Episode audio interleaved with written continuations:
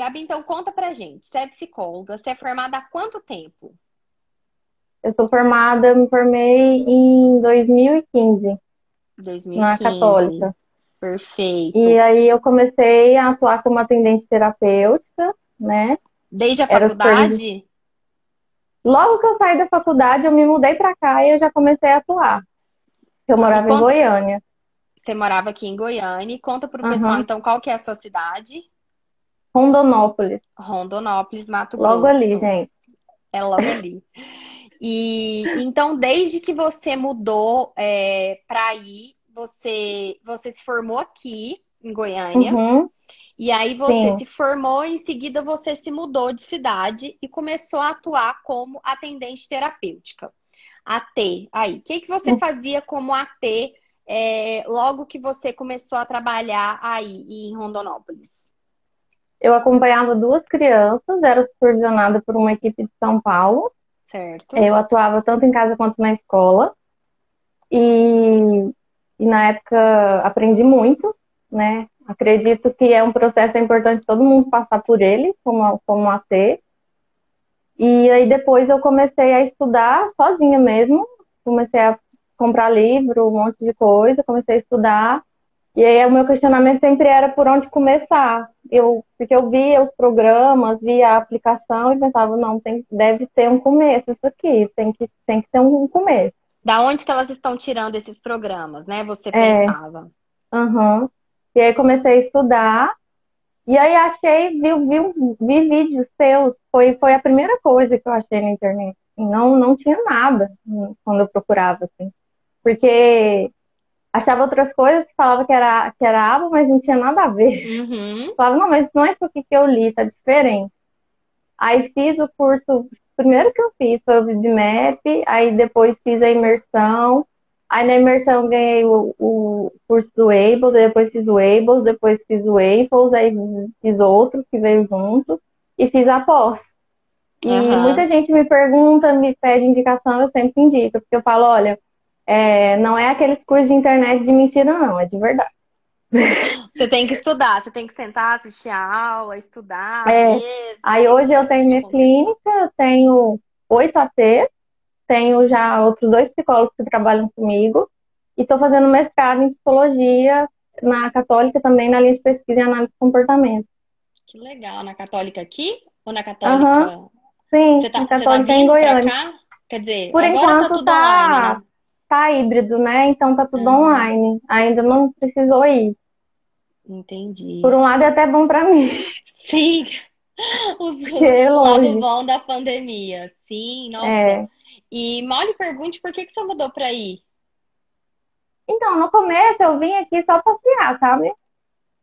E aí vim porque minha irmã já morava aqui. E aí eu comecei a trabalhar, na época nem era ainda com crianças do espectro.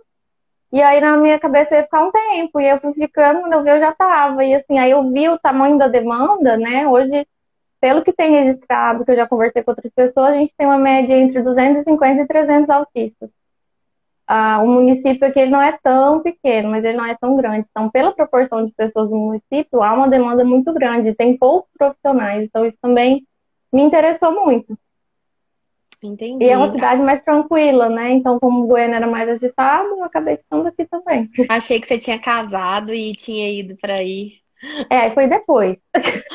Tá, isso foi depois, mas, mas, é, mas no começo não, foi porque a sua irmã, então, já, já morava aí e você sim, teve uma oportunidade. Sim. Que legal. Ela me convidou, aí eu vim. Você foi ficando, ficando, quando você viu, você ficou. E hoje você não pensa em voltar mais de jeito nenhum, né? Porque você tá bem, já. Você tá bem. Ah, ainda. hoje tem minha clínica. Acabei de mudar para uma clínica maior, tem outras pessoas que atendem lá, tem, tem pedagogos, né? Antes era só clínico, hoje é núcleo de intervenção, tanto comportamental quanto pedagógica. Uhum. Então, eu realmente, assim, não, a gente pode falar nunca, né? Porque eu não sei o dia de amanhã, Sim. mas eu uhum. penso hoje que não. Uhum. Mesmo fazendo mestrado, eu acho que eu iria ficar indo voltando e me organizar. Entendi. Ah, que legal, fico, fico feliz. Mas, nossa, então quanta coisa mudou, hein, de 2018 para cá, né? Que você Uhum. É, tá aí já com a sua, na verdade, que agora é um núcleo, né, de, de atendimento. E na faculdade você já pensava, tinha visto alguma coisa de é, é, autismo? Você fez, você fez o seu estágio nisso ou não? Foi uma coisa que surgiu depois para você? Eu fiz alguns trabalhos na disciplina de escolar e social foram uhum. os trabalhos que eu fiz voltados para o público. Mais a minha família, eu tenho uma tia que trabalha na AMA, na AMA não, na PAIA de Goiânia, ela uhum. coordena. Uhum. E a minha mãe sempre trabalhou com crianças no espectro, então ela me levava, eu era pré-adolescente, então eu acompanhava ela no lugar, na escola, então eu sempre vi, eles trabalham muito com TIF, é o pessoal de, de Tumbiara, que é a minha cidade natal, então eu não sou de Goiânia. Então eu sempre tive contato. Assim, eu não uhum. fui, né, no estágio final, mas eu sempre tive. Até Isso minha mãe brincava, parte... você já tinha o feeling, você que não percebeu. Sim, e, e, é, todas essas coisas já faziam parte ali da sua da sua vida, por causa da sua mãe, da sua tia, eram coisas ali rotineiras para você. Então, é, não era algo. Não é. Minha mãe trabalhou mais mundo. de oito anos, saiu, hoje ela voltou. Esse ano ela voltou de novo. Nossa. É uma clínica fantástica, assim, pelo município ser pequeno, lá é incrível. Tem uma, uma equipe incrível, assim, um espaço fantástico. Nossa, que legal. Então, isso uhum. lá em uhum. Tumbiara. Sim, na Itumbiara. Entendi, entendi. E aí, desde a faculdade, você já tinha interesse sobre, sobre é, terapia ABA? Eu sei que você formou na Católica aqui. Não sei se na época já era PUC, mas hoje é PUC. Já, já era PUC. E é... eu, eu, eu era super. Eu era super confusa, porque eu gostava de todas as abordagens. Na época, eu nem fiz meu TCC em análise de comportamento, mas assim que eu saí da faculdade, engraçado, por eu ter começado a atender, eu fui atrás de informação, porque estava me incomodando, eu achava que faltava. Aí foi que eu comecei a estudar, mas na faculdade foi até outra abordagem, até é engraçado. Eu falo, nossa, que diferença, eu nem, nem acredito. Sim, eu mudei é... pro vinho. Mas é porque acho que talvez na faculdade você tinha uma cabeça mais aberta para tudo, né? E aí, depois que você começou a trabalhar com crianças no espectro, acabou que ficou uma coisa mais focada para que e você buscava respostas para aquilo que você precisava no dia a dia. E na faculdade não, era tudo de uma maneira mais geral, mais teórica, mais estudar todas as abordagens, um pouquinho de cada coisa. E então eu imagino que o seu interesse e a sua busca foi mais nesse sentido. E sem falar que na faculdade também, o que você deve ter visto de análise do comportamento é, foi mais assim, a ciência em si, a questão teórica, a questão. Mas não assim, a é, terapia aba voltada para o autismo, com essa pegada, com esse enfoque, com esse olhar, né? Então, é, acaba que é, é diferente, né? É diferente, eu vejo que assim, é, é, é muita coisa, é muita informação para você reter em pouco tempo. Então, você quer colher tudo, né? Sim. E às vezes não tem um filtro. Sim, com certeza. E, e aí, então, você começou a trabalhar de AT. Quando você começou a trabalhar de AT aí, é, você trabalhava de AT aplicando programas de ensino ou era na escola? As duas coisas. Era, era com, com, as mesmas crianças as duas coisas ou uma criança uma coisa, outra criança outra? Com as mesmas. Entendi. As mesmas coisas.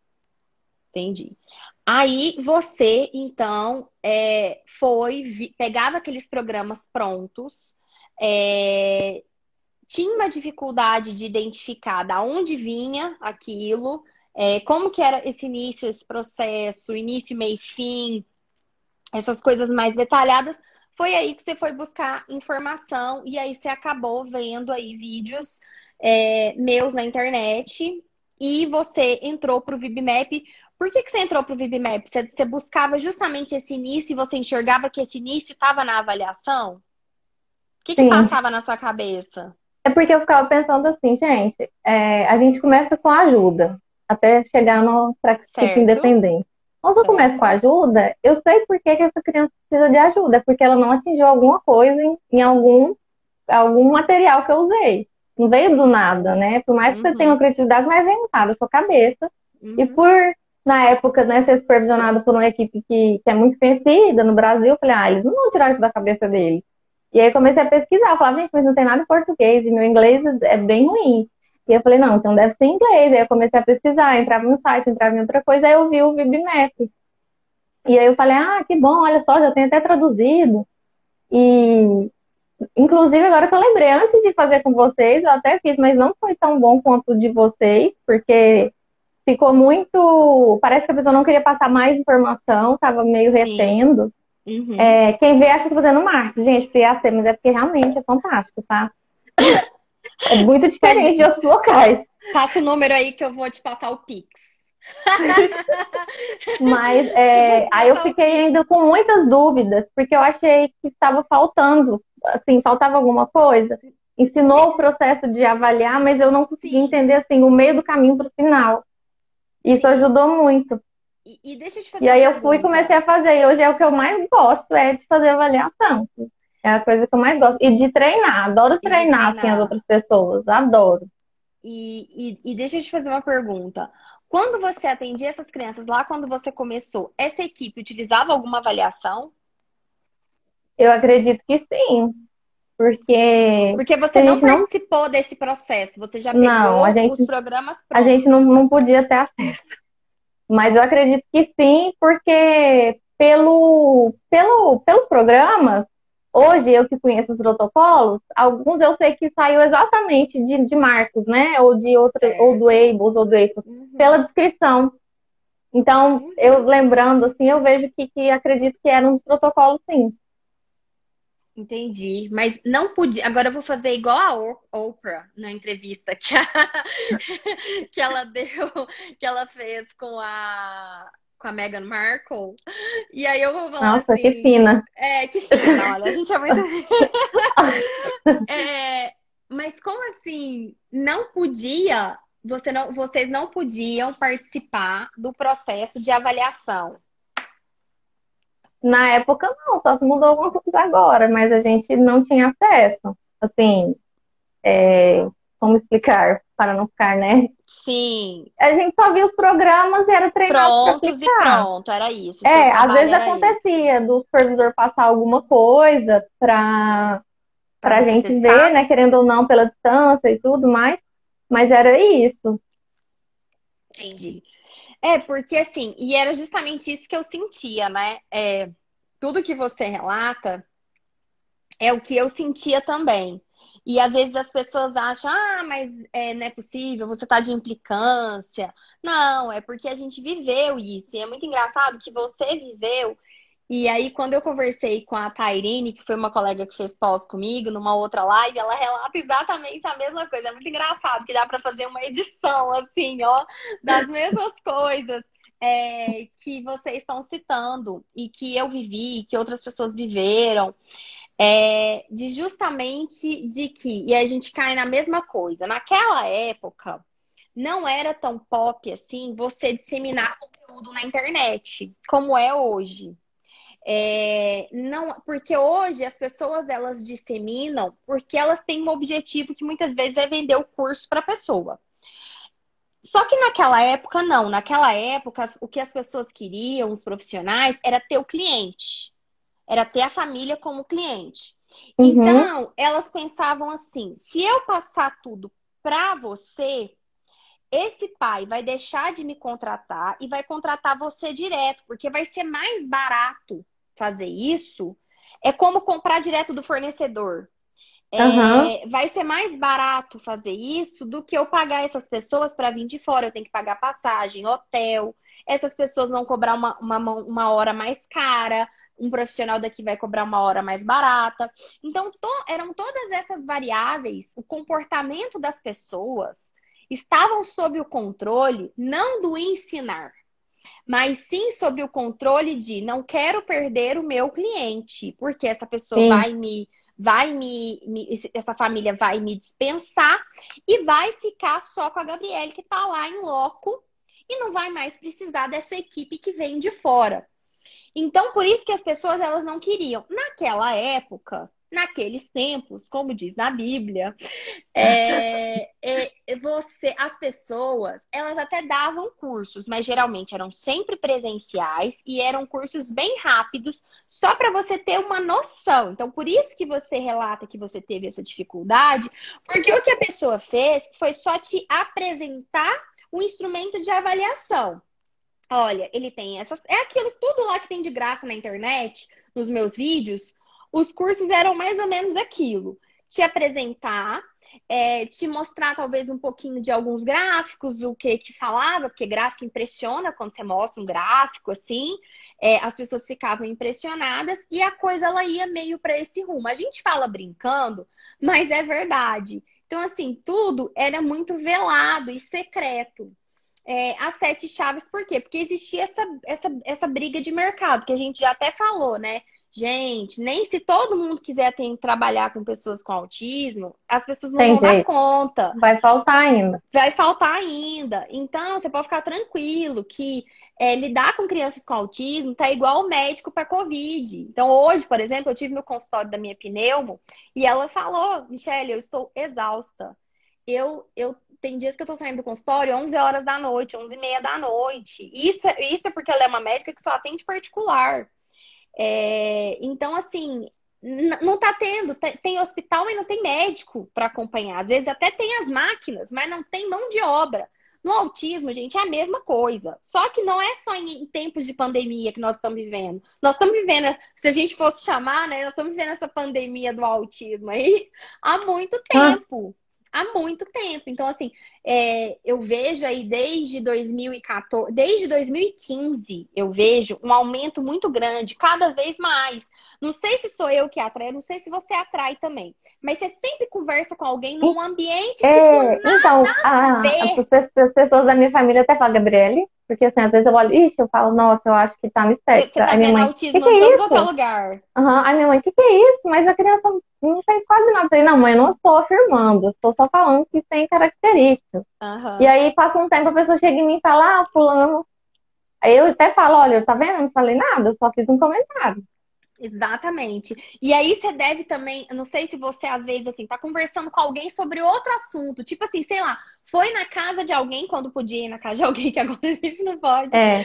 é mas você foi lá na casa de alguém, você tá em algum lugar e alguém começa a contar histórias, não, porque eu tenho uma amiga que tem um filho, eu tenho uma prima uhum. que tem um filho. Na gente... verdade, o que a gente vê é que não, não existe uma família ou um grupo de pessoas que não conheça e é engraçado que, que assim, aí eu passo isso para as outras pessoas da minha família, porque aí é, eu fico assim, não, mas eu acho que é coisa da minha cabeça. Uhum. Não, mas aí não, mas não é, porque às vezes eu fico me questionando, né? Sim. E, e aí vem um monte de coisa, porque você não quer sair fazendo, sair fazendo diagnóstico Sim, aí, claro, né? Claro. Mas é porque o olhar muda, querendo ou não, assim, é uma amostra, vamos falar assim, pequena dentro da população, em âmbitos gerais. É, sim. É, só que é a nossa amostra é a nossa realidade. Então, para a gente é grande, é muito grande. E, e para as pessoas entenderem, é o mesmo caso da Covid. O número de pessoas que morrem, que estão morrendo. É, é, é, o número ele é pequeno é, em termos de amostra da população. Mas todo mundo conhece alguém que ou tá com a Covid nesse momento, ou tá internado, ou tá esperando TI, ou morreu.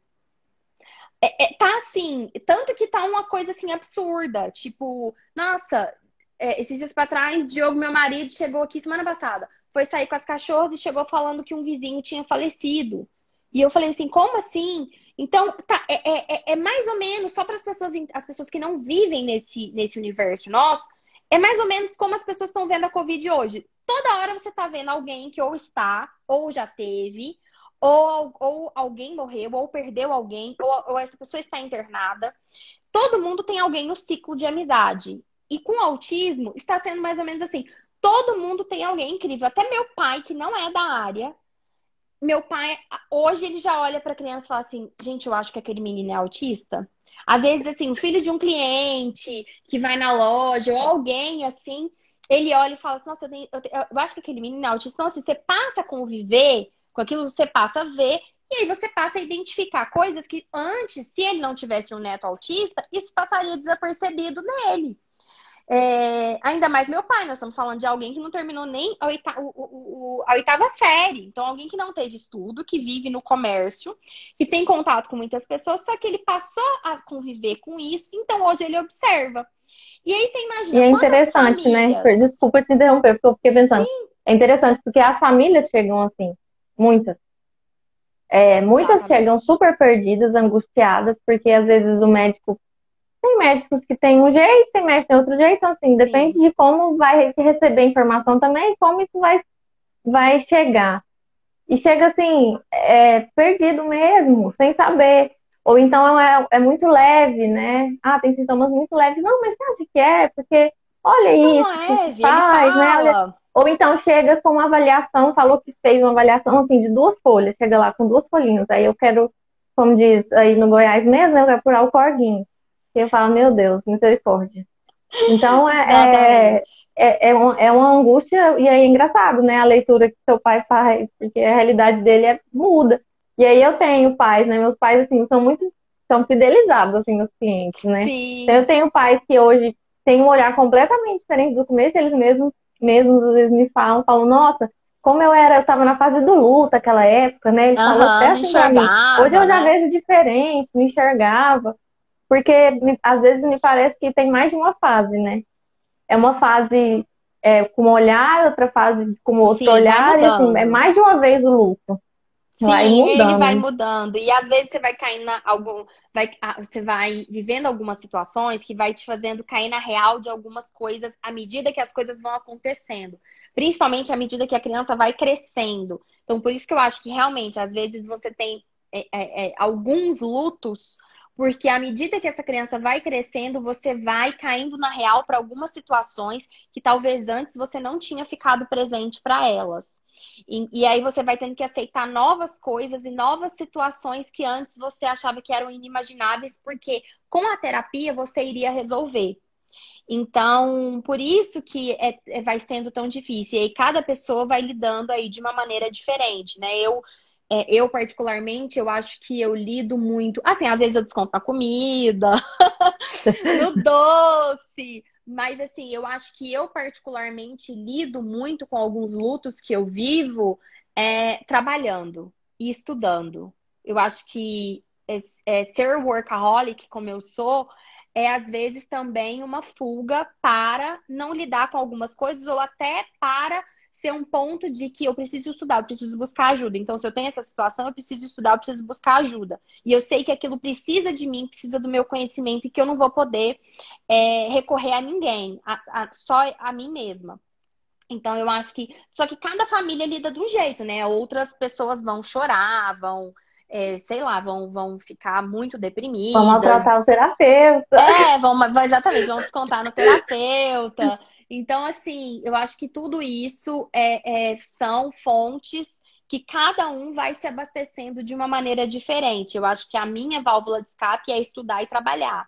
É, então, por exemplo, a minha válvula de escape agora, no que todo mundo está vivendo da Covid, é trabalhar e estudar, é pensar, eu não sou uma médica, eu não sou médica, eu não estou na linha de frente ali. Então, o que eu posso fazer é ficar em casa, é, é fazer a minha parte enquanto cidadã e preciso seguir minha vida, a vida tem que seguir. Então, hoje mesmo falei com a minha médica, porque eu tenho asma, então falei assim, e se eu pegar? Como que os pacientes estão reagindo? Então ela me explicou, me tranquilizou. Eu falei assim, porque eu também quero ficar tranquila, eu também quero poder dormir à noite. Ela, não, eu quero que você fique tranquila, eu quero que você durma à noite, você não precisa ficar louca.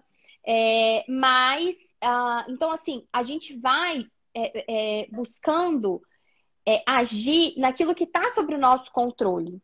Então, eu sempre penso que estudar está sob o meu controle.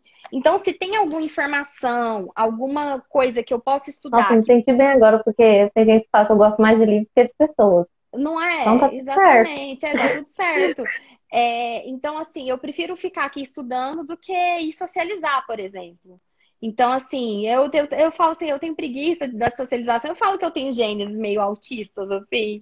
É, mas, mas eu acho que a minha, a, a, o, meu, o meu jeito de ser Eu acho que é porque ele é muito alimentado pelo meu trabalho, porque eu gosto dele, eu sou reforçada por isso, porque as pessoas me reforçam, como você aqui, que depois eu vou passar o Pix. É, porque as pessoas, elas reforçam o meu comportamento de estudar, de dar boas aulas, de dar bons conteúdos. Isso me mantém engajada nisso. É, quando eu preciso acessar esses conteúdos para alguma coisa, para o Dioguinho, eles estão em mim, eu consigo acessar, eu consigo resolver. Isso me reforça enormemente, porque eu sei que eu posso ajudar meu filho através dessa fonte. Eu sei que eu posso ajudar outras pessoas e eu sei que eu tenho uma empresa que precisa desse conhecimento, que consequentemente tem diversas outras pessoas que precisam dessa empresa né, a minha família, as pessoas que trabalham comigo. Então, tudo isso vai virando uma cadeia aí de comportamentos que vai, me, vai sendo reforçado e vai se retroalimentando.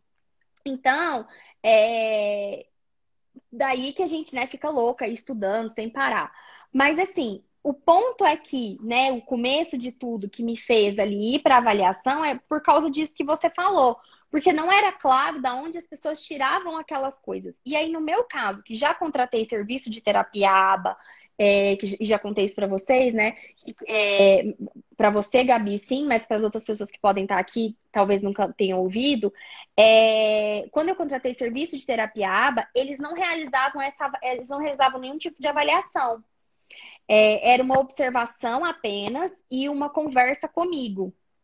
Então, não tinha essa avaliação. Então, você não viveu aí, pode ser que essa empresa utilizava ou não, a gente não sabe. Mas, por exemplo, eu, quando fiz contratação desse mesmo tipo de serviço, não, não, não sei nem se é a mesma empresa, não, não nem, nem vem ao caso, é, mas esse estilo de serviço, eles não realizavam essa avaliação. Então, foi daí que eu falei: não, tem que existir algo que as pessoas estão se baseando para elaborar esses programas de ensino. Tem que existir uma hierarquia, uma organização disso, porque senão é muito é, solto. Você não segue, você não tem uma linha de trabalho organizada. Então, eu fui buscar é, é, instrumentos de avaliação para entender isso, como que eles organizavam isso. E aí eu descobri o VibMap, é, também hoje já consigo ter repertório para conseguir avaliar uma criança sem um instrumento. Mas isso depois de tempos. Reconheço que eles, que eles são meios facilitadores, mas hoje eu já consigo ter uma maturidade de conhecimento para fazer uma avaliação sem um instrumento. Mas na época, essas pessoas eu sei que elas não tinham. Por quê? Porque a metodologia de trabalho delas não me mostravam que elas tinham essa noção.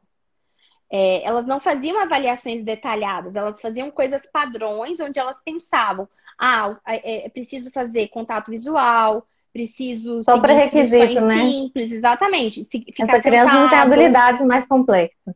Exatamente. Então, assim, e aí onde que eu via que eles estavam, que eles estavam é, é, também, onde que eu vi que comprovou a minha tese de que aquilo não estava muito legal. Foi pouco tempo depois. Foi, sei lá, dois meses depois eu já vi que o serviço não era tão bom assim. Por quê? Porque elas começavam a colocar habilidades que não tinham nada a ver para ser pré-requisitos. Aquele exemplo que eu sempre cito, né? Ensinar para uma criança de três anos é, hexágono, pentágono e outras coisas. Ensinar cor, forma. Exatamente. Não que não seja importante, mas assim. Mas não é o momento, com uma criança de três anos, por exemplo, com poucas habilidades de comportamento verbal, não é o momento. É aquilo né, que eu sempre falo, desde lá de 2018, é... desde 2017, mas eu acho que em formato de uma aula ali, foi na imersão que isso ficou bem consolidado. É, é sempre aquela questão de que, olha, não é o momento de ensinar cor, não é o momento de ensinar, por favor, obrigado. É, é um momento de ensinar muito comportamento verbal, não é o momento de ficar ensinando intraverbal.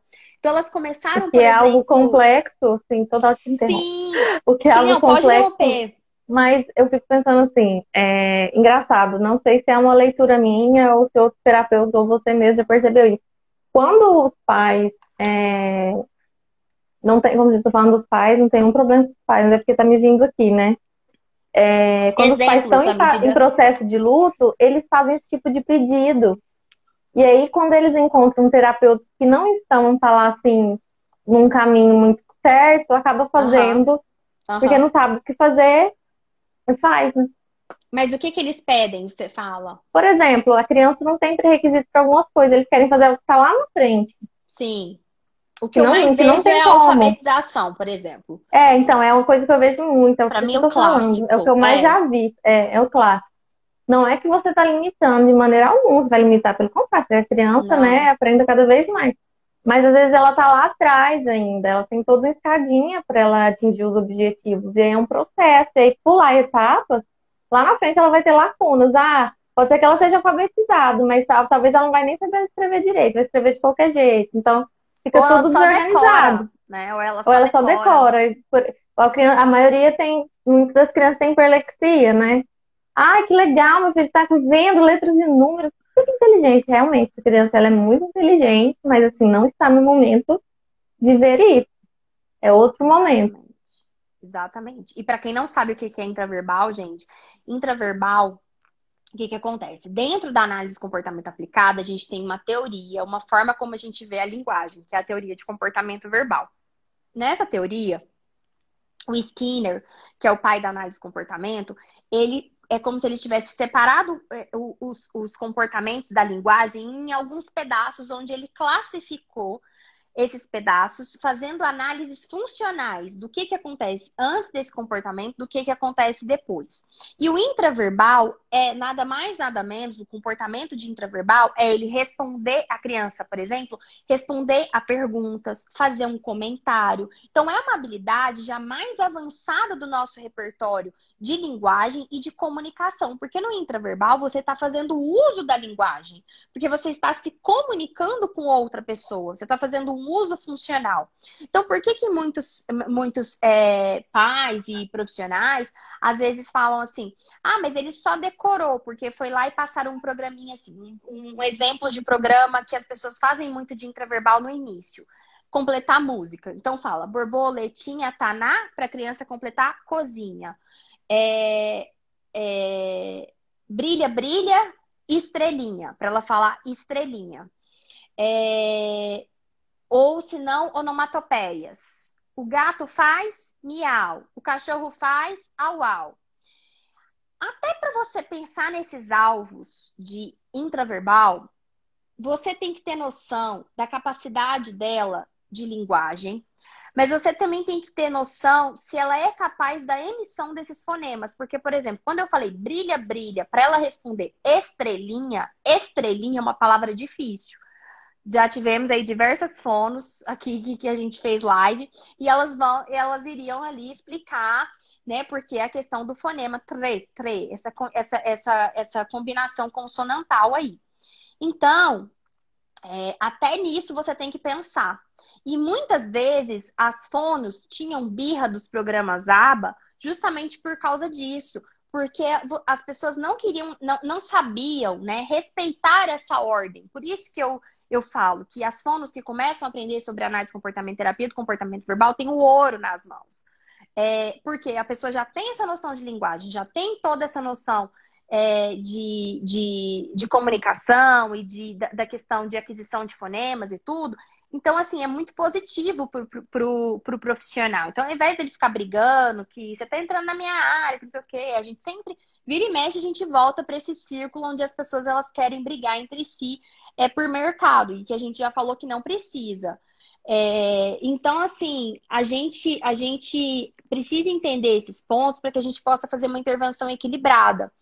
Então, é, as pessoas elas querem ensinar muitas vezes esses comportamentos para as crianças, mesmo que às vezes seja só assim: ah, o cachorro faz au au, au au é super simples. É, o gato faz miau, miau já é um pouco mais difícil que o au au, mas ainda assim tem o M, beleza. Só que a criança não tem quase tatos, que são nomeações, que são as habilidades de vocabulários dela. Ela não tem o mando consolidado, que é a habilidade dela de pedir, de ter os seus desejos, as suas necessidades atendidas. Ela não tem ainda um bom repertório de ouvinte, que é a capacidade dela de compreender o mundo à sua volta. Então, assim, todas. Para você, não adianta que você não consegue ensinar tudo de uma vez né, Gabi? Nem se você fizer terapia seis horas por 50 dia. 50 horas por, por dia, mais do que. Nem se você e eu, e é, um, Isso que eu vejo que é o mais angustiante, né, de nós também como terapeutas, porque você quer ensinar, você não quer, não quer perder tempo. O tempo da criança é precioso, né? E você quer ensinar o máximo de coisas possíveis, mas não é que você vai ficar esperando de braço cruzado aquela velha história, né? Que eu também quero morrer, pular o corguinho quando eu escuto. Não, é o tempo da criança. É, realmente, ela tem um tempo em questão de processamento e como ela funciona, qual o repertório dela. Mas não é simplesmente esperar um tempo dela. Há uma série de coisas, né? E, e é como você está falando, é um processo. Se você não entende muito bem esse repertório, se você não faz uma avaliação muito bem feita e conhece realmente o que, que é, o que, que a criança precisa adquirir, o que, que ela tem de habilidade, você perde muito tempo. Ou você fica ensinando o que ela já sabe, ou você fica ensinando, tentando ensinar coisas super difíceis que para ela vai ser extremamente frustrante, aí que ela vai fugir mesmo, não vai gostar. Então, assim, vai vir outros, outros problemas juntos, né? Em decorrência disso, exatamente. Então, assim, é, e as pessoas elas estão tão acostumadas a ensinar as coisas de maneira tão tudo junto, misturado e desordenado. E eu vou te citar um exemplo que muitas pessoas podem até identificar em casa, principalmente agora que muitas crianças estão voltando para o ensino online. Que é o seguinte: eu tenho feito é, tarefas com o Benício, que hoje já está com seis anos, né? Na época da imersão ele era praticamente um bebê, hoje ele já está com seis anos de idade. E aí o tempo passa, nós estamos ficando velha, Gabi. Eu não tô velha, não. ai, ai. Só por solidariedade, poxa. Só, agora tá tudo começa a fechar a Covid. Só porque eu queria colocar um Botox aqui, ó, na testa, já começar a colocação de Botox. Eu vou fazer 33. Então, assim, já tá na hora de colocar uns botox. E aí, o que que acontece? Cada vez mais eu venho observando isso. Eu falo, né, que eu tenho tem horas que eu falo que se eu for pensar só do ponto de vista acadêmico, pedagógico, conhecimento, eu colocaria meus filhos tudo no homeschooling. Por quê? Eu tô lá fazendo tarefa de língua portuguesa com o Benício. E eu vejo o quanto eles misturam os conteúdos. Eles querem ensinar cinco coisas diferentes ao mesmo tempo para a criança. Para uma criança típica, isso já é difícil de ser assimilado. Agora, você pensa se a criança tiver qualquer trazozinho, que se for leve, ou se ela for um pouquinho mais, ela tiver um pouco mais de dificuldade. Aí eu lasco o negócio. Aí, é pra, é, eu vou falar outro, outra expressão goiana, né? Para acabar com o piqui do Goiás. É. Porque, gente, eu falo assim, por que, que o povo faz isso com as crianças? Por que, que eles querem ensinar 50 coisas? Eu vejo assim, ó, uma folha do livro tem, tem assim, cinco coisas diferentes que eles querem ensinar. Eu falo assim, e aí assim, e tipo, um exercício já foi uma coisa, uma vez só. Você acha que a criança ela aprendeu ali mesmo a típica, a mais esperta de todas, a com com, com tudo certo. Superdotação. Ah, pois é, muitas vezes até para elas vai ser complicado. Então, assim, eu vejo uma desorganização do ensino, na forma de ensinar. Não sei se é porque a gente tem essa mania de analisar comportamento por comportamento, aquela coisa. Engraçado, o meu sonho desde que eu tenho clínica é ter escola. Porque pois eu fico é. com esse incômodo. Sempre foi um incômodo. Porque eu fico assim, não tô é muito fácil, claro, né? Eu vim falar, Sim, não estou dando mas... escola, não estou lá, Sim. a rotina é diferente, né? Mas, é, é, super é complexo, é pesado. Problema... E aí é um é, é bem antes, lá de cima, né? É um discurso assim de. Eu não sei nem se o termo é esse que antes é, não sei nem se já mudou, que eles falam que é transdisciplinariedade. Que é juntar uhum. tudo, né? Uhum. E aí eu também já vi tarefas assim, você tá falando de, de pacientes, às vezes, que não tá nem adaptado ao problema, né? É aquele negócio lá super complicado e tá tudo misturado, tudo junto, e aí a explicação é que é para é estimular diversas áreas do conhecimento. É muito diferente de, de, vamos falar assim, randomizar programas, né? É, é, é completamente é. oposto. E aí não tem nenhuma adaptação, vamos falar assim, fidedigna. E o que acontece? Gera uma frustração gigantesca na, na criança. Né? Qualquer né? criança. Em qualquer criança. Então, é qualquer criança. Não acho Exatamente. que é só a instituição no espectro. Que a gente fica frustrado quando não consegue fazer. A gente fica. Exatamente. Eu ficava super frustrada quando eu não achava que eu queria. Exatamente. Assim, eu fico. E aí eu fico vendo aquilo aí, além disso, como se não bastasse eles misturarem cinco assuntos diferentes. E assim, os assuntos. Nesse caso que eu tô falando, tem o caso das, das pessoas que fazem essa transdisciplinariedade. Tipo, às vezes até a criança nem tem divisão de matérias. Por exemplo, o caderno de matemática, o caderno de português. Tem escolas que são assim. Nesse caso, é. eu, nem, eu nem tava citando esse. Tem, tem mais essa esse problema que você citou. Realmente, eu já atendi gêmeos com TDAH, que eles eram uma escola nessa vibe aí. Aí pensa, né? Com TDAH é uma maravilha, vai ser uma maravilha você juntar tudo, é uma coisa linda. Só que é, o que eu via lá nesse, nesse, nesse tema específico, estava assim, trabalhando rima, estava é, iniciação de rimas, de quadrinhas, que são lá tipos de textos, tipos literários, a gente tem que voltar para estudar aquelas coisas lá, que eu achei que nunca mais na vida eu ia ter que mexer com aquilo e eu tenho que voltar a estudar. E além de voltar a estudar, eu ainda tenho que pensar como que eu vou tornar isso mais fácil? Por quê? Porque eu via que ele, beníssimo, uma criança típica, super esperta, com vocabulário assim, um menino maduro, é, uma coisa de louco eu falava assim, esse menino não aprendeu rima direito. Eu sentia no nível da resposta dele que ele esperava para eu, eu dar ajuda. E aí eu pegava e falava assim, então eu tenho que pegar um outro material de rima, ensinar só isso de maneira separada, pegar tudo ali que eles querem ensinar em uma página, eu vou pegar tudo aquilo, trazer mais outros três materiais extras, sei lá, quantos forem necessários, para que ele possa aprender aquilo, para daí eu poder voltar para o livro e seguir a página.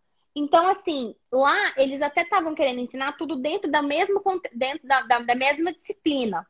Mas são muitos objetivos de ensino de uma vez. E só passa pela coisa. Tipo, apresenta um exercício daquele tema. Não tem, a criança não tem tempo nem de é, assimilar. Fixar, assimilar. Não tem consistência, né? Não tem consistência. Aí depois, por exemplo, se for uma, uma, uma, disciplina que tem todo dia, como língua portuguesa e matemática, beleza. Agora, e quando não é que igual ciências, história e geografia, que não tem isso todos os dias? Geralmente não tem todos os dias essas disciplinas, são no máximo três vezes na semana.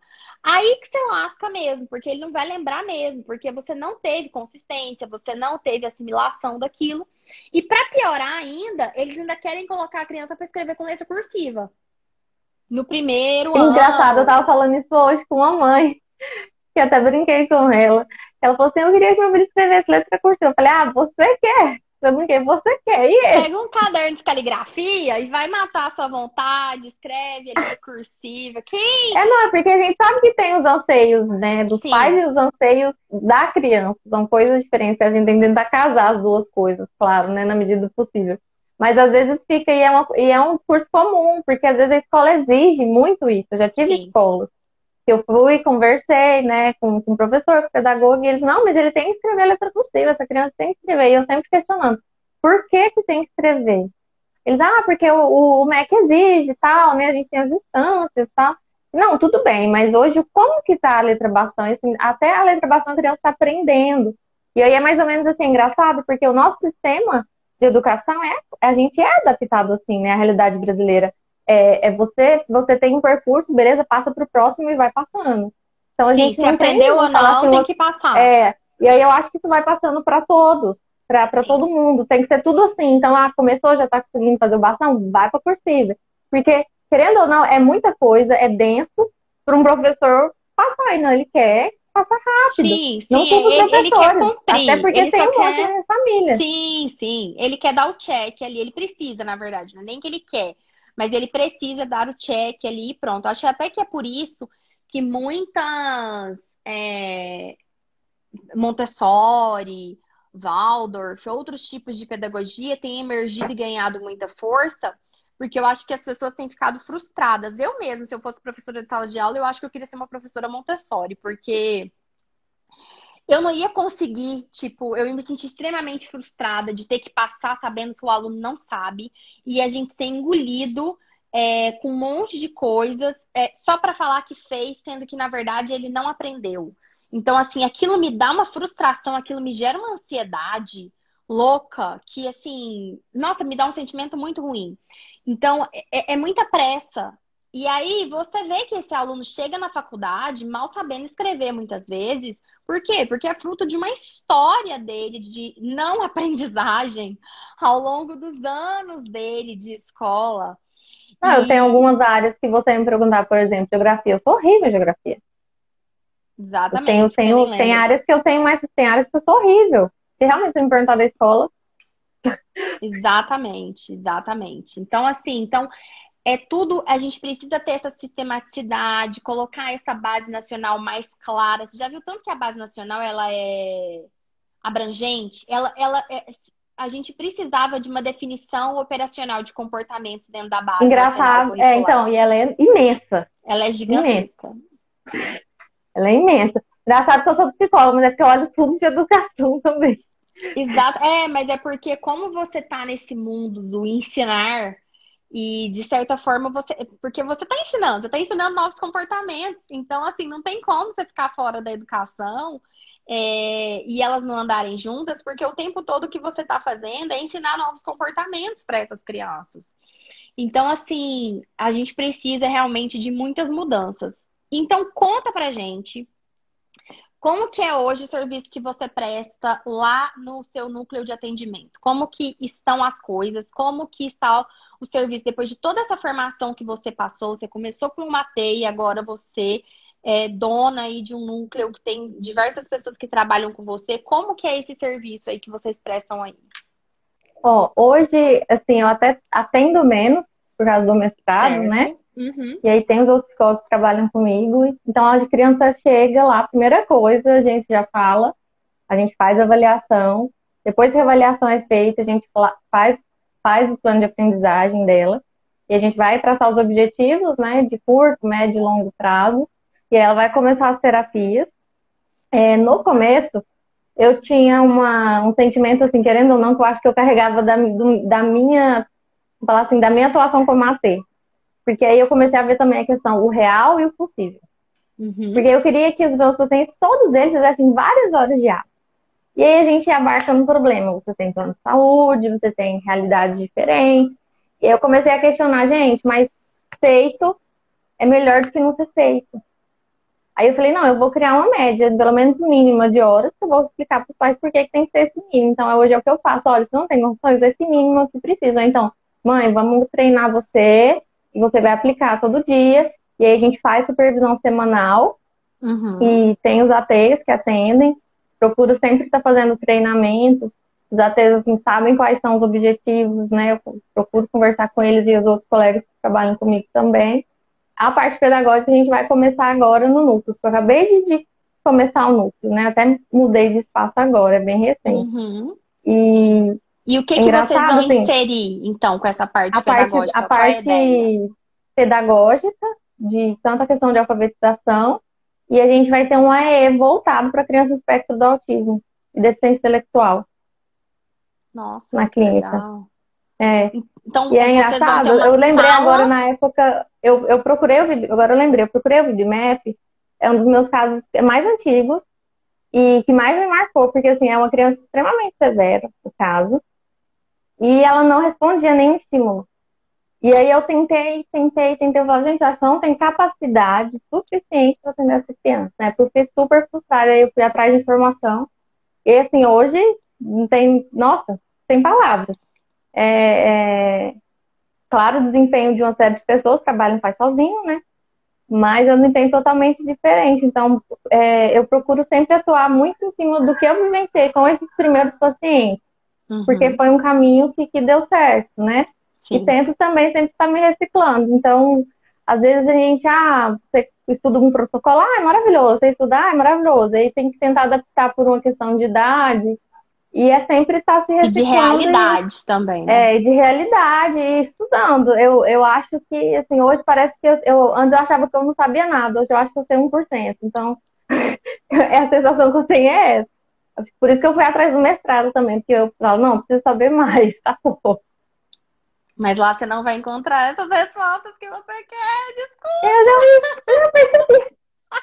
Já percebi. Ai, meu Deus do céu, não faço Já percebi. Mas eu já tô lá, né? Já tá lá, tá certo. Ainda. Você não tem filho, né, Gabi? Não. Ainda não, né? Então ainda não. aproveite, então, enquanto você não, não tem filho, que daqui a pouco, quando você tiver, tudo vai ficar um pouquinho mais difícil. Já me mas... falaram a mesma coisa. Mas que eu gosto mas... de falar, todo mundo fala, você gosta muito de estudar, então aproveita aí, viu o quê? Depois. É, aproveita, porque assim, as coisas elas dão uma. Mas assim, eu tenho dois, você sabe, dois, cinco cachorras, eram seis, uma morreu há pouco, há, há uns meses é, três jabutis e três coelhos. Não, um jabuti, meu Deus, três jabutis, ó. Um jabuti e três coelhos. Então, assim, né? Morri, mas passo bem, mas tô aqui, sobrevivendo. Nossa, só isso? Só, coisa pouca, coisa pouca, coisa pouquinho. Os coelhos ficam bem aqui atrás de mim. Então, assim, coisa pouquinha, é, é, é básico. É, mas assim, e aí esse núcleo, esse núcleo pedagógico que você, essa, essa, parte pedagógica que você falou, vai ser tipo uma sala de AE com, com algumas crianças na sala, é isso? É, a ideia é essa. A gente só não sabe assim, vai ter que adaptar pela questão da pandemia, né? Então a sim, gente não vai sim. conseguir fazer com, com, com, com muitas crianças. Aham, uhum, aham. Uhum. Tem até que ter um certo cuidado, mas de início a ideia era essa, e adaptando conforme as demandas, né, mesmo. Sim. Creio que vai ter demandas porque tem uma procura muito grande, né? Você acha que é um tipo, são as pessoas que querem levar as crianças ou para um reforço, vou chamar aqui de reforço extra, é, voltado mais para a parte pedagógica, de alfabetização, e também tem o público de crianças que estão deixando a escola porque por algum motivo a família vê que aquele ambiente não está fazendo mais sentido para a criança. Você vê assim. Hoje, hoje eu tenho as duas realidades, as duas. Tá. Assim, bem mesclado. Uhum, mas, mas, mas existem esses dois foi... tipos. Tem, porque algumas não, não foi muito foi muito difícil na pandemia. Por mais a gente tentar se adaptar e foi não teve bons assim bons resultados, né? Então foi mudando, então acredito que é bem mesclado isso. Porque alguns trazem essa é, a, a demanda dessa questão de não adaptar, outros do, do, reforço, mas não é bem o reforço que a gente vai fazer, é mais específico, né? Sim. Porque o trabalhar... reforço seria, nossa, teria que ter assim, milhares Sim. de profissionais. A Sim. força é bem mais complexa. Eu acredito que, que não é tão focado. O nosso trabalho seria mais focado em habilidades específicas, até pela questão, uhum. como a gente estava falando, né, da nuance, da quantidade de coisas que tem que ser Sim. trabalhada. Habilidades básicas, habilidades chaves ali. Sim, sim, leitura, caso, básicas, escrita. Assim, é, não básicas de que são básicas fáceis, mas básicas de, de... base, de base. É, são a base uhum. para a construção de outras habilidades. Isso. É, mais é, nesse sentido. Behavior cusps aí seriam. Que eu agora nem sei como traduzir isso em inglês, mas seriam aqueles comportamentos chaves para a construção de novas, de novos comportamentos. É, e, e, vocês, é, vocês estão fazendo atendimento? Vocês chegaram a fazer em algum momento, ou estão fazendo, ou já fizeram teleatendimento? Nós fizemos um período foi bem no comecinho da pandemia. É, alguns pais adaptaram, outros não. E aí entra muito a questão que eu vejo a, a dinâmica familiar e a, a demanda, a criança, né? Sim. Tem crianças tipo que, que não se adaptaram também aos pais fazerem. Era nítido, eles ficavam inquietos, incomodados. Então, assim, ela foi bem mesclado também. E aí, assim, a gente foi voltando conforme foi abrindo, a gente foi voltando com todos os cuidados, né? A gente precisa ter. E aí houve um aumento bem grande de, de, de, casos há uns dias atrás, e agora está de novo. A gente até voltou alguns decretos mais rígidos, mas o uhum. nosso atendimento está mais presencial mesmo. Online hoje quase não está sendo feito. É, é, algo que eu até tenho vontade de, de, de, estudar e me aprofundar mais nisso, porque eu acredito Conte que... comigo, eu estou nessa vibe para ajudar vocês nisso. Eu, eu tô nessa, é, porque eu, acredito... eu tô nesse radar. Porque eu acredito que hoje, é, se a gente não tiver esse preparo, a sensação, assim, não sei, eu tenho, eu tenho a sensação que eu vou voltar para trás. Sim. Porque não adianta, eu acho que a tendência, infelizmente, Sim. a gente não sabe depois disso, o que pode acontecer depois, né? Uhum. Então, é, é, algo que eu tenho questionado muito e, e me perguntado, nossa, preciso. Porque talvez foi uma questão também de, de, dificuldade minha também de adaptar, porque querendo ou não, é difícil também, né? Eu, eu acho que pode ter sido assim, um pouco de cada coisa, mas é também a gente quebrar uma, uma, um paradigma muito sólido de atendimento presencial, né? De tipo, imagina, é. como que você vai atender uma criança pela tela de um computador? É, é, é, é meio louco até que você veja que alguém fez e que deu certo e que está sendo positivo. Então, assim, eu vejo muitos relatos é, de pessoas que fazem isso e que, dão, que dá muito certo. É, durante 2020, eu fiz alguns treinamentos em teleatendimento, assim, de pessoas que já faziam isso, como que é. Então, assim, e aí eu fico pensando, né, para nossa realidade aqui de Centro-Oeste, por exemplo, o quanto nós temos é, é, pessoas em zona rural ou, ou cidades muito pequenas é, aqui em Rondonópolis, ao sim, redor tem várias cidadezinhas várias. que são zona rural, assim, muitas, coladas com a cidade, sabe? Então são pessoas que às vezes vêm também, assim, elas não têm. Não tem sim. como elas ficarem trazendo a criança todo dia para terapia. Sim. E, e, e, hoje em dia a tecnologia já avançou muito para ter internet na zona rural. Muita gente está na zona rural e tem internet. Então, isso já vai tornando isso cada vez mais possível. E a pandemia fez acelerar de muito, muito, muito todo esse processo. Então, eu acredito que é sim um tipo de, é, de, de, de habilidade de serviço que a gente precisa ter. Até porque, pensa comigo, você vai poder expandir a sua, a sua prática para outros locais que até então você não podia. É, e também pensando que no seu próprio bem-estar também vai chegar um momento que você vai querer engravidar, que você vai querer ser mãe, e aí você vai ter que tirar um tempo. E o teleatendimento também te, vai te trazer uma flexibilidade para você também pensando enquanto Sim, eu com os meus espirros, enquanto profissional. Então, é, eu acho que tem várias, tem, tem muitas variáveis aí interessantes nesse aspecto. É, é eu, engraçado, eu fiz até um curso, um mini curso, ah, tem uns meses, mas eu, eu achei que faltou alguma coisa. Uhum, você Era mais na adaptação de, de material, sabe? Sim. E, e aí eu falei, tá, mas eu queria mais a parte prática mesmo, né?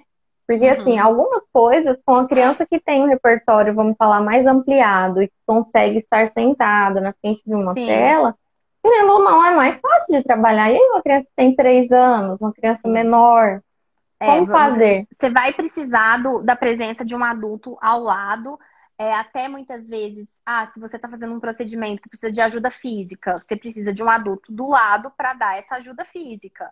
Então, assim, não tem, não tem muito como fugir disso. Então, assim, acaba sobrecarregando quem está é, em casa, de alguma forma. Mas, assim, o bom é que você, ao mesmo tempo que você faz aquilo, você tá dando, você também tá treinando o pai. Você tá matando dois coelhos. É, foi fantástico. Assim, a, os pais se adaptaram, até um, foi um, teve um que mais me chamou a atenção, ele ele fez até uma outra leitura, assim, depois que ele começou a aplicar, e falava assim, nossa, para mim era tão difícil entender a questão do reforço, que eu achava Sim. que era mecânico, mesmo você explicando, eu vendo entendimento.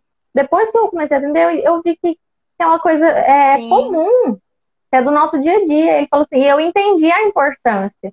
Porque no começo é engraçado, eu, eu não sei, né? Eu não sou mãe, mas talvez você tenha até esse olhar.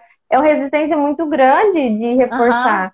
Até se for incidental. Toda, uhum. É como se fosse assim, é obrigação dos meninos fazer isso aí, não vou Sim, ficar tem muito essa Então essa tem ideia. muito esse olhar, então eu ficava assim, gente, eu sempre pegando, ó, você tem que reforçar, tem que reforçar. E aí com o tempo foi entender, então assim, foi super, super bacana. E aí é. foi, foi, foi tendo outra, outra perspectiva, assim, completamente diferente. Depois ele até falou, nossa, foi muito bom, porque então tem casos e casos, né? É, muda Exatamente. muito, porque na querendo ou não, é um trabalho acho que já é de equipe de toda forma, mas que mais ainda. Tem que. Vai sim. suar mais a camisa, né? Sim, sim, porque para acontecer você vai ter que estar tá ali do lado. A, mãe vai ter que estar tá ali do lado junto. vai precisar, ao invés de só você e a criança, vai precisar de você. Então, é, você acrescenta uma pessoa a mais, mas aí é bom porque fica igual esse pai. No início pode, ai meu Deus, ai, não queria ter que fazer isso, tem um monte de coisa para fazer em casa, tem que fazer o almoço, tem que tirar o lixo. Era bem isso coisa. mesmo.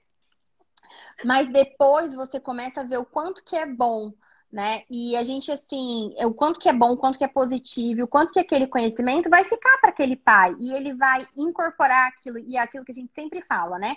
Não é fazer terapia aba, fazer o aba, é incorporar a aba no dia a dia da família, no modo de interagir com essa criança, no modo de conviver com essa criança. Incorporar esses princípios que estudam esses comportamentos humanos para melhorar aí é, as habilidades dessa criança ou reduzir os comportamentos que estão em déficit. Então, é, é bem isso. Então, essa família, ela faz ali uma imersão naquilo, a cada sessão que você faz com ela. Então, eu, assim, vejo com muito bons olhos, eu acho super positivo, e eu acho que é uma área que tende a crescer, e eu acho que é bom para todo mundo. Vai dar acesso a uma terapia que antes só pessoas que moram nos grandes centros têm, é, é uma forma de baratear a terapia, é uma forma de ampliar o mercado para os profissionais. Então, assim, é uma situação para mim que eu só vejo como ganha-ganha. É, então, é ótimo. Então, acho que é algo que vem para ficar, assim. Acho que você está certinha e conte comigo aí com IAC nessa, nessa jornada. Ah, que bom. Gabi, fico muito feliz. Estou assim super feliz de ver o quanto você mudou, o quanto que você se transformou ao longo desse tempo aí é, para cá. Foi assim um giro 360 aí, uma mudar, uma, uma mudança brusca e eu estou muito feliz com a profissional que você se tornou. Muito, tenho muito orgulho de fazer parte dessa sua história saber que eu fiz parte aí de cada pedacinho que você foi é, se formando e buscando. Muito, muito feliz mesmo. Espero continuar aí fazendo parte é, da sua história, poder continuar contribuindo e ajudando com você. A gente pensa muito parecido, é, a gente tem as mesmas impressões, os mesmos, é, a mesma forma de olhar. E eu acho isso muito legal quando tem alunos assim que dá esse matching, assim, você é uma delas. Então, fico muito, muito feliz. Queria te agradecer pelo nosso bate-papo. Você está de parabéns todo, todo sucesso do mundo. Se um dia mandar para essas bandas daí, não duvida não, você sabe que eu ando muito. Andava, né, antes da pandemia. Mas eu faço questão, quero aí tomar um café, conhecer aí seu espaço de atendimento. Você tá de parabéns. Obrigada. E fico feliz e orgulhosa de te ver assim com tanto sucesso. E isso aí é só o começo e é fruto do seu trabalho árduo, da sua busca incessante é, de de sempre querer mais. Não, eu quero mais, eu quero saber mais, eu quero. Né, eu, eu tenho que saber, tem que ter, tem que ter. Onde que é? Onde que eu acho? E eu fico muito feliz de ser parte aí desse lugar que você achou as informações que você buscava. Muita gratidão, muito mesmo, assim. Fiquei super feliz quando recebi o convite. Eu falei, nossa, que coisa boa, assim, né? É, minha forma de agradecer, ainda agradecer em público, né? Que coisa fantástica. Porque realmente, assim, existe alguém antes e alguém depois. É muito diferente minha, minha formação e é como eu falei. As coisas eram muito veladas, né? Igual hoje você acha em todo lugar aí cursos, tem muitos lugares que são bons, já me falaram, mas assim, não era assim. Então, é, era muito velado e isso gerava uma frustração. Eu ficava muito frustrada, porque querendo ou não, você, eu me sentia incapaz. Sim. E aí você começa a fazer, você fala, não, mas é para todo mundo. Porque ficava parecendo que não é para todo mundo. Que o conhecimento Sim. não é para todo mundo. Eu não sei então, por que, eu não sou outra... digna, né, disso também. É, porque, é, a minha leitura era assim, que eu não sou digna disso. Eu ficava realmente griladíssima. Então é o mestrado, tô super feliz de estar fazendo, mas na minha cabeça falava assim, ah, não vou dar conta nunca, porque você fica assim, parecendo que é um lugar de, outra, de outro mundo, Sim, né? Não é para mim, né? não é para mim. E aí, assim, é uma, é uma coisa muito significativa. Para mim, mudou completamente.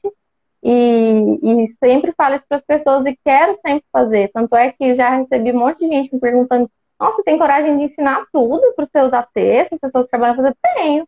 Aí a pessoa às vezes me pergunta: Nossa, não tem mexe? Eu penso assim: Não, o céu brilha para todos.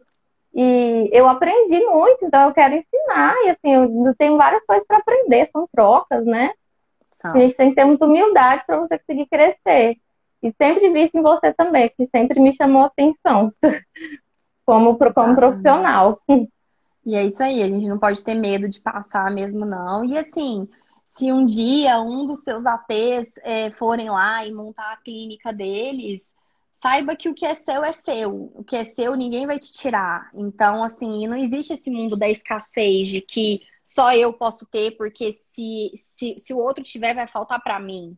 Né? Então, não, não existe isso, não vai faltar cada pessoa ela vai se ela vai se conectar com alguém, ela vai se conectar em fazer curso num lugar diferente, vai se conectar com uma pessoa diferente por algum motivo. É, e assim são os pacientes, né? São os pais dos pacientes. Às vezes eles vão se conectar com um profissional, não vão se conectar com outro. E é assim, as pessoas têm que ter opção mesmo, né? Imagina se a gente não tivesse opção de ir em diversos médicos, de ir em diversos locais para arrumar o nosso carro é, ter opção de ir no cabeleireiro diferente. E a gente vai naquele lugar que a gente se conecta, que a gente se sente bem.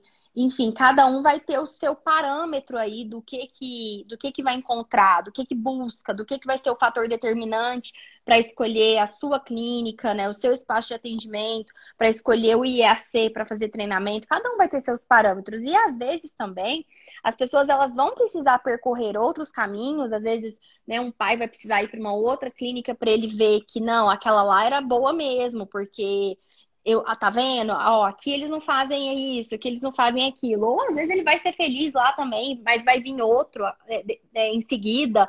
Que sejam você. todos felizes, né? Exatamente. E assim a roda gira e o ciclo acontece. Então, assim, eu acho que a gente tem que, se a gente tem uma equipe, a gente tem que treinar ela mesmo. Por quê? Porque ela está representando ali você, de certa forma, um espaço que você criou, que você montou, que você idealizou. Então, você tem que treinar a sua equipe mesmo com tudo que você tem e saber que em algum momento pode ser que alguém vá sair dali, vá montar o seu próprio espaço de atendimento, como já aconteceu comigo também, de ter pessoas que é, trabalhavam comigo e depois elas foram é, trabalhar em outros locais, tiveram propostas melhores, e eu tô aqui, graças a Deus tô bem, e, e espero que essas pessoas estejam bem também. Então, assim, é, é não adianta, sabe? Eu acho que é, nasce para todo mundo, não tem essa coisa da escassez, eu acho que tem, tem muito, assim, o mundo ele tem muito. A gente que enxerga, às vezes, de uma maneira escassa, porque eu acho que, de certa forma, a gente foi, sabe, criado para enxergar o mundo de uma maneira escassa, de que falta. Não, vai faltar. Se, se uma pessoa for, para uma pessoa ser bem sucedida, a outra tem que não ser. E não é isso. Tipo, eu, eu penso assim que eu quero ser bem sucedida, mas eu quero que o outro também seja. E às vezes a nossa competição ela acaba sendo com a gente mesmo, né? De tipo, não, mas eu quero ser melhor. Então, tipo, eu sempre falo, não, mas eu quero ter a melhor pós-graduação. E muitas vezes eu não estou nem competindo com outro, eu estou competindo comigo mesmo. Eu estou competindo com a pós que era antes, com a pós que era hoje, com o que já foi regravado, com a plataforma Nossa, achei alguém com o mesmo problema aqui. Não é? Tipo, com a plataforma que tinha antes, com a plataforma que tinha ou que tem hoje. Eu tenho que ficar me vigiando, porque eu sou dessa. Exatamente. Então, assim, é, é, é isso, mas, tipo, cada um tá fazendo o seu trabalho dentro daquilo que acredita e as pessoas, elas são diferentes. É, e eu acho assim que a beleza desse trabalho é de você, por exemplo, você é diferente de outra terapeuta. É, eu sou diferente de outra de outra professora e dona de cursos, é, porque cada pessoa tem suas características, bebe de fontes diferentes, tem bases diferentes, e cada pessoa vai se conectar. Eu, como mãe, tinha terapeutas que eu me conectava, e tinha terapeutas que não, que eu falava, hum, não vai dar certo. Tipo, é igual psicólogo mesmo, assim, é, é, é, de, de, psicoterapia. Tem pessoas que você se conecta. Tipo, eu me conecto com a minha psicóloga muito. Ela tá comigo há, há deixa eu ver. Ela tá comigo há uns seis anos, por aí. Uns seis anos. É... Seis, sete anos. E eu me conecto muito com ela. Eu não me vejo fazendo terapia com outra pessoa. É... só que quantas, quantas vezes, às vezes, as pessoas falam assim, ah, eu não gosto de ir pro psicólogo, mas às vezes porque não encontrou um bom psicólogo, né? Não tem isso. Na hora eu falo isso, não mais como psicólogo, isso. eu falo porque você não, não achou. Isso, exatamente. E aí, quando às vezes você tem que passar por uns quatro, por uns cinco, por uns seis, sei lá, às vezes por uns dez, até você encontrar alguém que você se conecte. Então, tipo, para mim hoje, tipo, não tem concorrência com a minha psicóloga, porque para mim só serve ela, porque eu me conecto com ela. Porque ela conhece a minha história, porque ela conhece todo o meu processo e eu me conecto com ela. Então, tipo, para mim, não tem concorrência de ter outro psicólogo. Não, não, nem olho isso porque para mim é, só serve ela, uma atividade totalmente personalíssima. E eu acho que na prática é, é a mesma forma de ser terapeuta das crianças. E, e com as crianças eu acho que ainda é mais grave porque as pessoas se conectam, é, as crianças se conectam com as pessoas. Então, elas, é, é, você cria um vínculo muitas vezes com aquela família, você é, a criança cria um vínculo com você, e aí, claro que você quer manter o profissionalismo, mas também com a afetividade, porque eu não acredito num trabalho com crianças sem afetividade. É, Também mim, não acredito. São duas pra coisas. Pra mim, tá que... casada, um casamento. É, exatamente. Eu posso ser profissional, mas eu posso ser afetiva. É, eu posso colocar limites na minha relação com aquela família, mas sendo afetiva. Então, é. Me colocando, é aí... né? Fazendo a questão de, de, de empatia mesmo. Exatamente, se colocar no lugar do outro o tempo todo. Então, eu acho que por isso que essa concorrência, ela não a gente não precisa se preocupar. Eu sei que em alguns momentos a gente fica meio assim, mas eu acho que a gente sempre precisa trazer assim, olha, não, é, o que é meu é meu, o que é do outro é do outro. E, tá tudo certo. Cada um vai ter aquilo, cada um tem sua história, cada um tem a sua fonte, e tá tudo certo, e tá tudo bem. Então, o meu trabalho, por exemplo, é ensinar. Então, eu não, não vivo isso de concorrer por, por clientes, mas eu concorro com clientes dos alunos, né? Que vão escolher o lugar X ou Y para fazer os seus, os seus treinamentos. É... E aí, e, mas às vezes, por exemplo, eu não posso ter medo de ensinar tudo para os meus alunos e de pensar que não, mas ele vai pegar o meu curso e vai replicar ele, como já aconteceu. É, e vai e dar aquele mesmo curso. Já aconteceu é de, de é, pessoas até que, que trabalham comigo, são parceiros de trabalho, fazer cursos, outros cursos, e aí eu acho que me mostrar o material, falar assim, não, mas esse material aqui é do IAC. Aí a pessoa, ah, mas o fulano, o outro não, mas não é dessa pessoa. Eu Exatamente. sei de quem é esse material. Porque você já, você já viu há anos atrás. Aham. Uhum. E, e aí a gente está até assim, sempre mudando o material, mas não adianta, cópia vai ser sempre cópia. Cópia é cópia, original é original. Então, assim, é, tem um lado positivo de que, nossa, então, é, hoje eu já vejo assim, caracas, eu tô boa mesmo, hein? Porque tá até me copiando, então quer dizer que tá bom mesmo. Então, assim, hoje eu já encaro dessa forma. Claro que antes eu não encarava dessa forma, mas assim, a gente vai amadurecendo, né? O, a, a, as rugas têm que servir aí para alguma coisa. Essas rugas estão começando a surgir, elas têm que servir para alguma coisa. Então, hoje eu já encaro dessa forma, já encaro com uma maior naturalidade. Eu sei que quanto mais a gente cresce, a gente expande, mais a gente vai estar é, submetido a isso.